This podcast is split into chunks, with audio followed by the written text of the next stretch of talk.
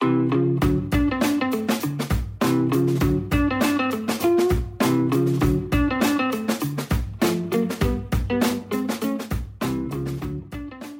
это Ася и Слэш Люди. Сегодня вместо обычной подводки у нас будет тест. Я прочитаю три утверждения, а вы прямо вслух отвечаете, про вас это или нет. Первое. У вас есть профессиональные навыки больше, чем в одной сфере. Ну, то есть, теоретически вы можете себе составить два резюме, в которых единственным пересечением будет ваше имя. Да или нет? Второе. Вас очень зажигают новые мысли и идеи. Что-то сделать и что-то попробовать. На стадии реализации восторг часто куда-то пропадает. Третье. Вы очень любопытны, вас постоянно тянет узнавать что-то новое, учиться чему-то новому, даже если это сразу никак не влияет на ваш заработок, признание в обществе и другие классические показатели успеха.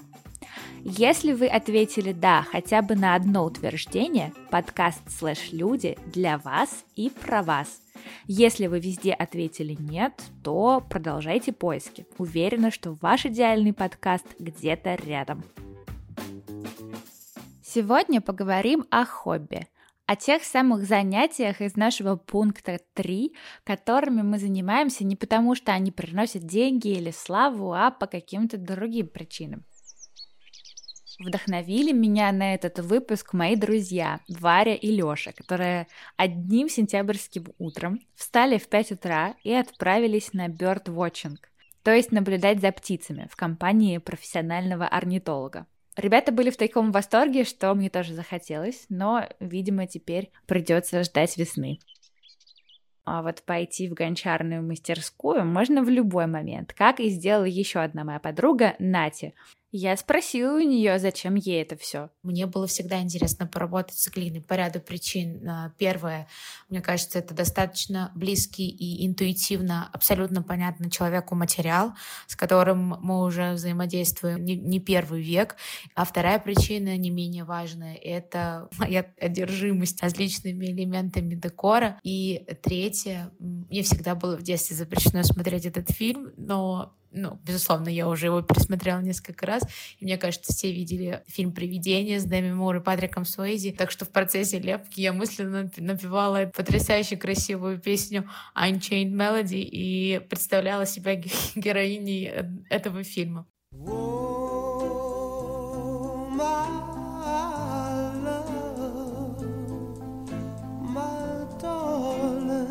Согласна, Дэми Мур и Патрик Суэйзи — это очень сильный аргумент, но, кажется, не единственный. Чтобы подробно разобраться, в чем смысл бессмысленных хобби и могут ли они как-то сделать нашу жизнь лучше, я взяла интервью у настоящего специалиста в этой области, у Кати Гордиенко. В 2018 году Катя поставила над собой эксперимент и каждый месяц пробовала какое-то новое занятие. Давайте скорее слушать, что из этого получилось получилось? История была такая. Был 2018 год. Я работала в Яндексе, занималась танцами, как-то жила. И мне в целом моя жизнь нравилась, но не хватало чего-то нового. При этом я в прошлые разы, когда у меня возникало такое ощущение, я обычно меняла работу, или меняла страну, или меняла сферу деятельности. А тут вот такого не хотелось. Оно в жизни накладывать надо было. И я стала задумываться, а почему у меня нет этого нового? И я поняла, что мне очень сложно начинать что-нибудь. Потому что как только я себе представляю, как я начну заниматься чем-то, я думаю, хм, так в самом начале у меня как у новичка будет получаться, ну, как у новичка. А вот в ту точку, когда будет получаться хорошо, чтобы попасть, нужно очень много времени, очень много сил. Я наверняка заброшу, и лучше не начинать. Вот такой, я поняла, что у меня был такой паттерн мышления. Я подумала, как бы мне этот паттерн расшевелить. И придумала такой проект. Я придумала, что если я буду каждый месяц выбирать хобби и обещать себе, что я три раза попробую, а больше ничего себе не должна про это хобби, то это будет отличный способ расшевелить себя на начинание нового. Класс. И оно сработало. Оно сработало, и причем так интересно, потому что если читать твой блог, то получается, что некоторые а, хобби, они тебя после месяца не отпускали. Вот расскажи про такие сначала хобби. Да, у меня был коммитмент, что я обязательно пробую месяц. Точнее, вот для меня внутри я придумала, что три раза попробовать — это вот уже good enough. А, но не было коммитмента бросать после месяца, потому что... А, а чего? А, самое смешное, что хобби, которое осталось со мной дольше всего, было самым первым. Самым первым месяцем я попробовала каллиграфию. И как раз про него я как раз думала, что как буквы будут получаться такими, чтобы их можно было показать, должно пройти просто безумно много времени. И я даже, мне даже было лень купить себе маркеры или кисточки или чего-то такое. Но с месяцем ты очень быстро идешь в магазин за маркерами и кисточками, выясняешь, что, в принципе, не так сложно их купить очень быстро находишь себе какой-нибудь мастер-класс, потому что месяц скоро закончится, пробуешь, понимаешь, что тебя прет, и думаешь, окей, хобби, ты со мной остаешься, я как-то тебя встрою в жизнь, и каллиграфией занимаюсь до сих пор. Очень круто. Слушай, ну сейчас ты уже, наверное, вообще профи и сама даешь мастер-классы, нет? Мастер-классы не даю, но мне очень-очень нравится прогресс за эти два с половиной года. Я прямо в восторге.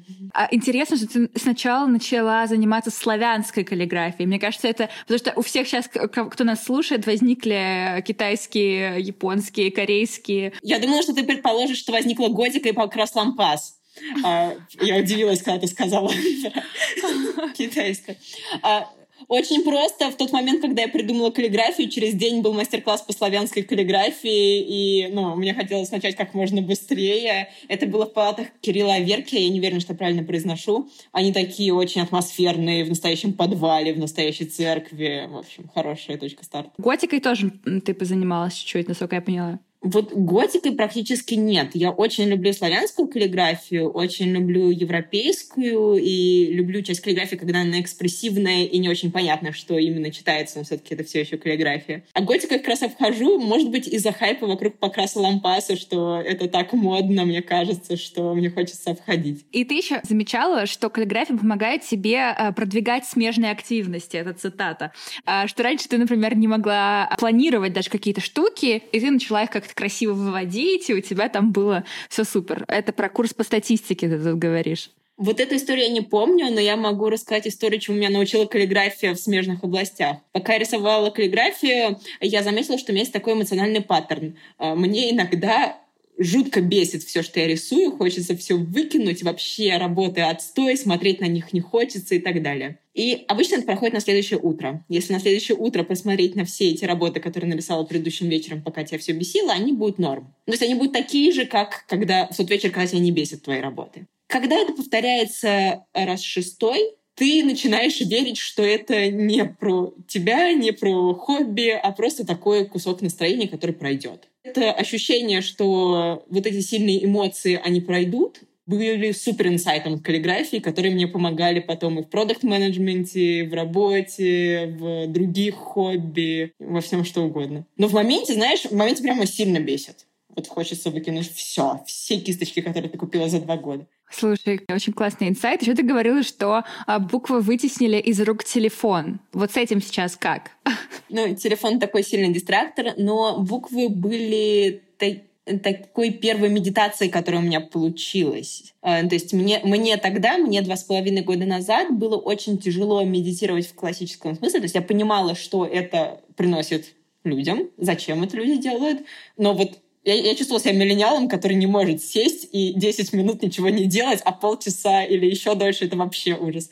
А вот сесть и рисовать пять листов одинаковых палочек я почему-то могла, мне было интересно. И это, на меня, это для меня было тогда моей медитацией. А мне кажется, за вот эти два с половиной года это в том числе мне помогло прийти к медитациям как, просто как практике медитации. Слушай, я продолжу спрашивать тогда про твой э, эксперимент тогда. Я тоже, э, когда смотрела, видела, что не всегда тебе это легко давалось все-таки.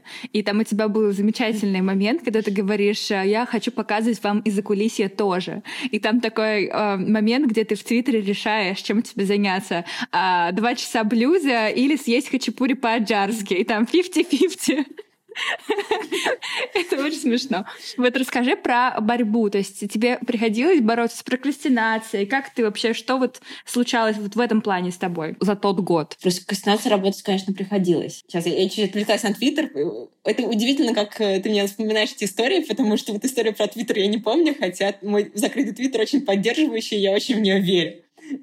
Вот.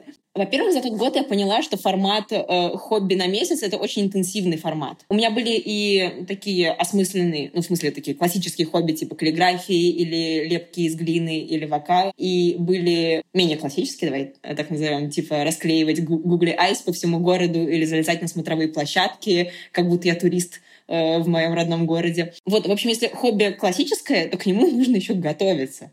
Ну, то есть, чтобы найти какой-то мастер-класс, нужно поресерчить и его найти. Обычно получалось, что это не месяц хобби, а полмесяца подготовки до, месяц хобби и полмесяца автор хобби, когда какие-то куски еще остаются. А ты как бы уже обещал себе месяц следующего хобби. Было тяжело, когда я ставила два месяца подряд интенсивных хобби, и вот они друг на друга накладывались, потому что жизнь с full-time работой и обычными хобби, которые вне этого проекта, никто в этот момент не отменял. И это все очень-очень плохо влезало.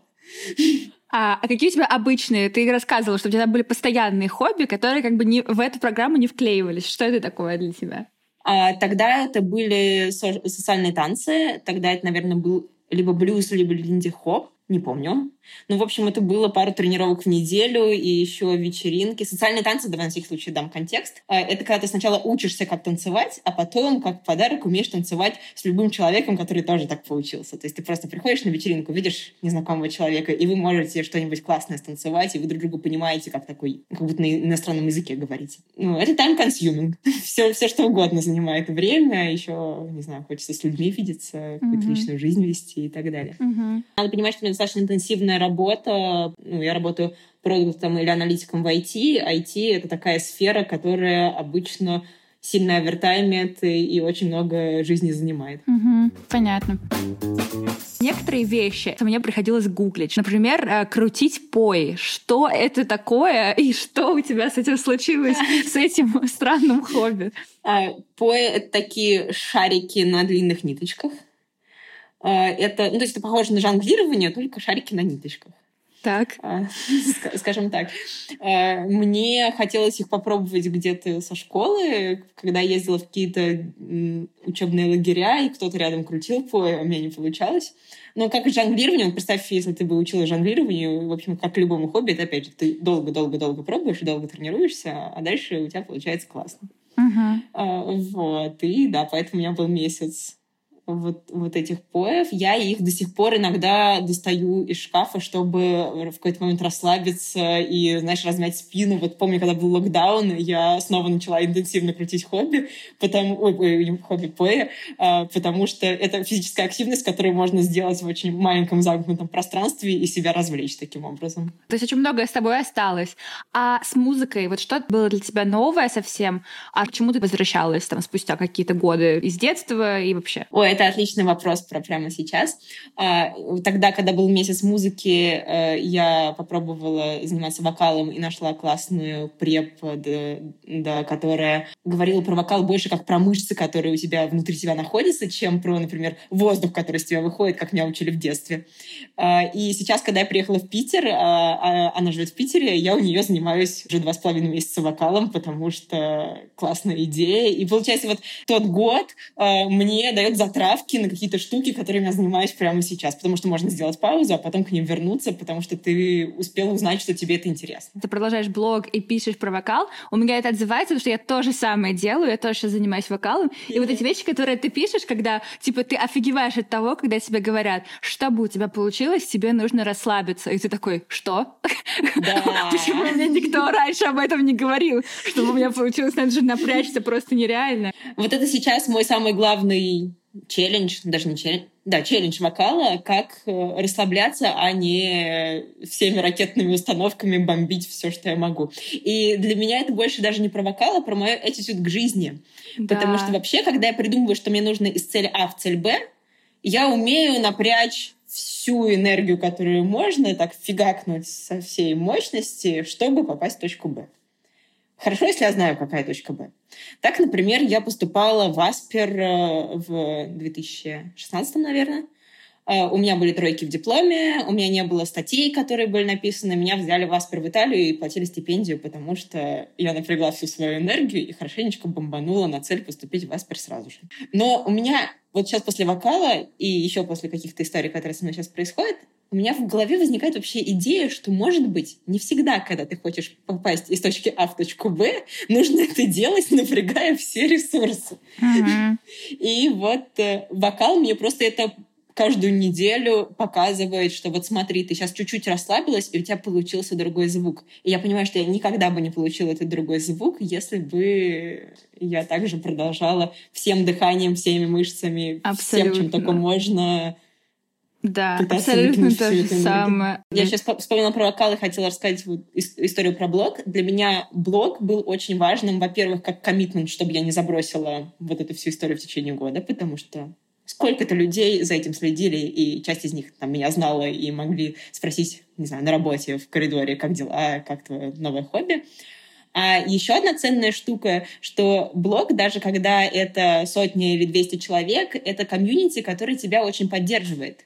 И, например, когда я начала заниматься вокалом, я спросила, ну, я просто написала про это, и мне несколько людей при, э, написали идеи, с кем можно позаниматься вокалом, что в Москве можно сходить в эзотерическое тайм-кафе, где эзотерически поют. Я бы никогда там не оказалась сама, просто потому что мне бы в голову не пришло. Госпел, а, например, еще у тебя там был. Вот, да, да, да, вот там как раз в эзотерическом тайм-кафе перегоспел. И это, это очень ценно. И это комьюнити осталось. И, например, благодаря этому комьюнити в карантин я сама покрасилась в синий дома, а, потому что я немножечко поныла в бложек, и бложек мне принес инструкции, как сама покраситься дома и не умереть от этого.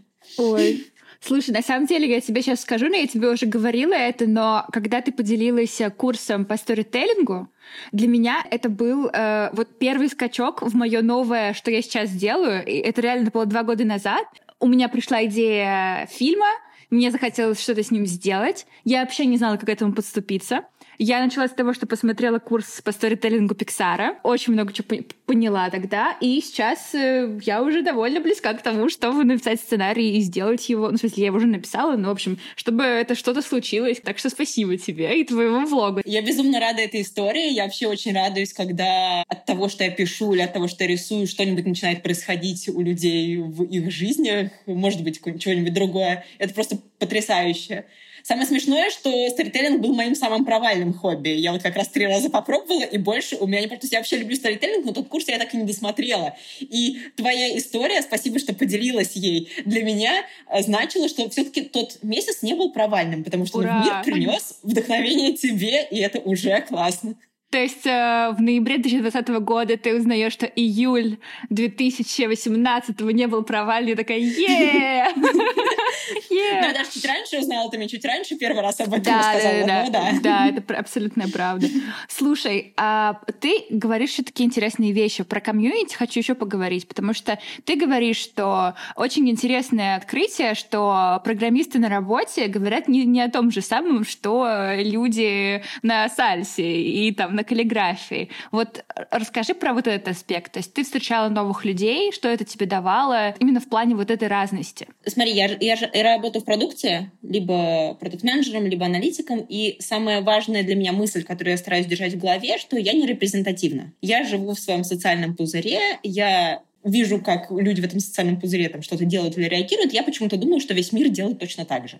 Uh-huh. Нет, Мир так не делает. Uh-huh. И для меня вот эти разные хобби, ну, вот самый яркий, наверное, пример — это эзотерическое тайм-кафе с гос- госпел-хором. вот.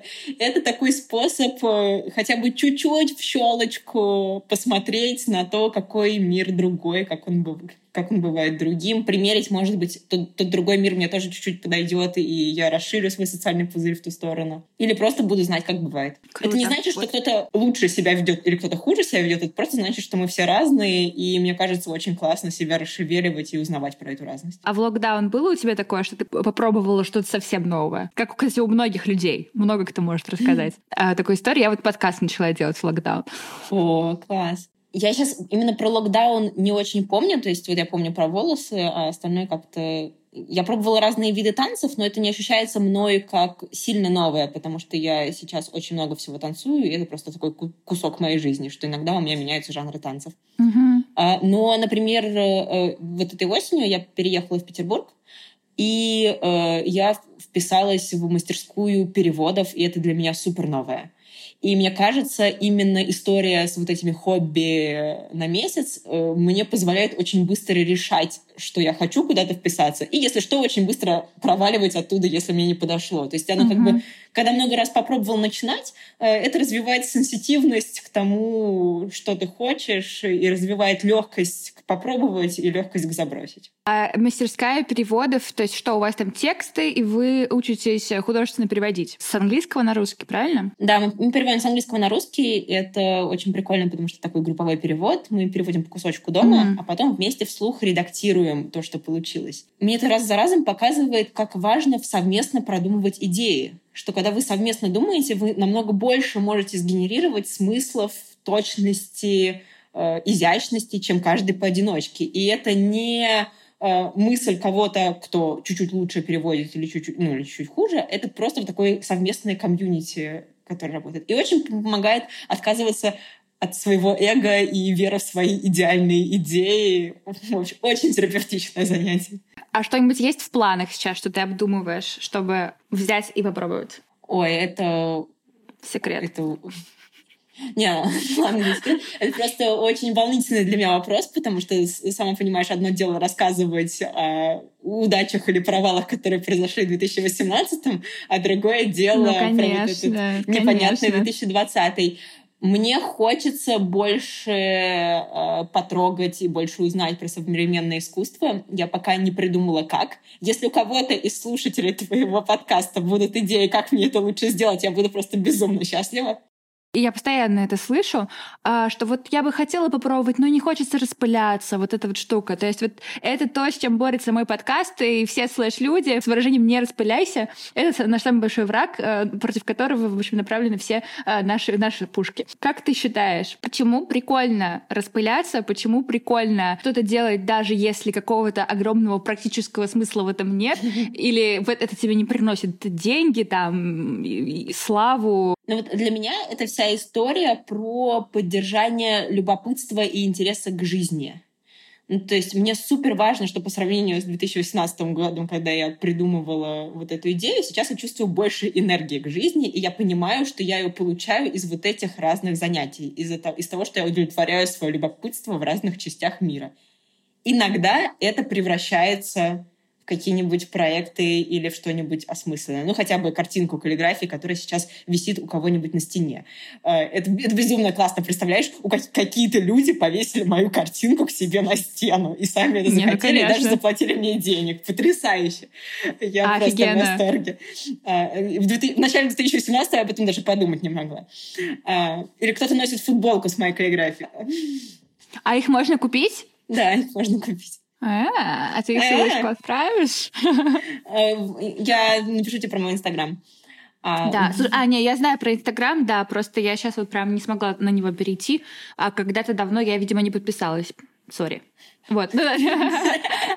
Все, отключаюсь. Кнопка. Где кнопка exit? Где кнопка вырубить это все? В общем, для меня эта история про любовь к миру — это для меня как полиамория. А, когда у тебя несколько людей, которых ты любишь, ты понимаешь, что любовь — это не такое, что ты делишь пополам. Это две разные любви. Ну, по крайней мере, я это так ощущаю. И вот когда у меня много разных хобби, это такая моя полиамория к разным видам деятельности. Супер, класс. Э, Кать, спасибо большое. Мне кажется, это получится очень классный выпуск, и он, я уверена, очень много кому поможет э, тоже найти энергетическое для себя занятие. Вот. Большое спасибо, что позвала. Ура! Спасибо, спасибо. Я могу бесконечно переслушивать Катины наблюдения и озарения, которые она получила после своего эксперимента. Они очень личные, она очень много узнала о себе, и они очень-очень тонкие. То есть часто это что-то, что просто так в голову тебе с утра не придет. Получить свои личные открытия и озарения, а также заряд энергии можно только взявшись за дело и попробовав найти себе какое-то классное занятие. Обещаю, что за выходные, это 21 и 22 ноября, мы соберем все хобби, которые упомянули в этом выпуске в один большой список, чтобы вам было легче искать. Найти его можно будет в инстаграме по хэштегу слэш подкаст. Слушайте подкаст «Слэш Люди» в Яндекс Музыке, Castbox, Storytel. Не только слушайте, но и оставляйте отзывы в Apple Podcasts и пишите мне лично. Меня зовут Ася Кравченко. До следующей недели.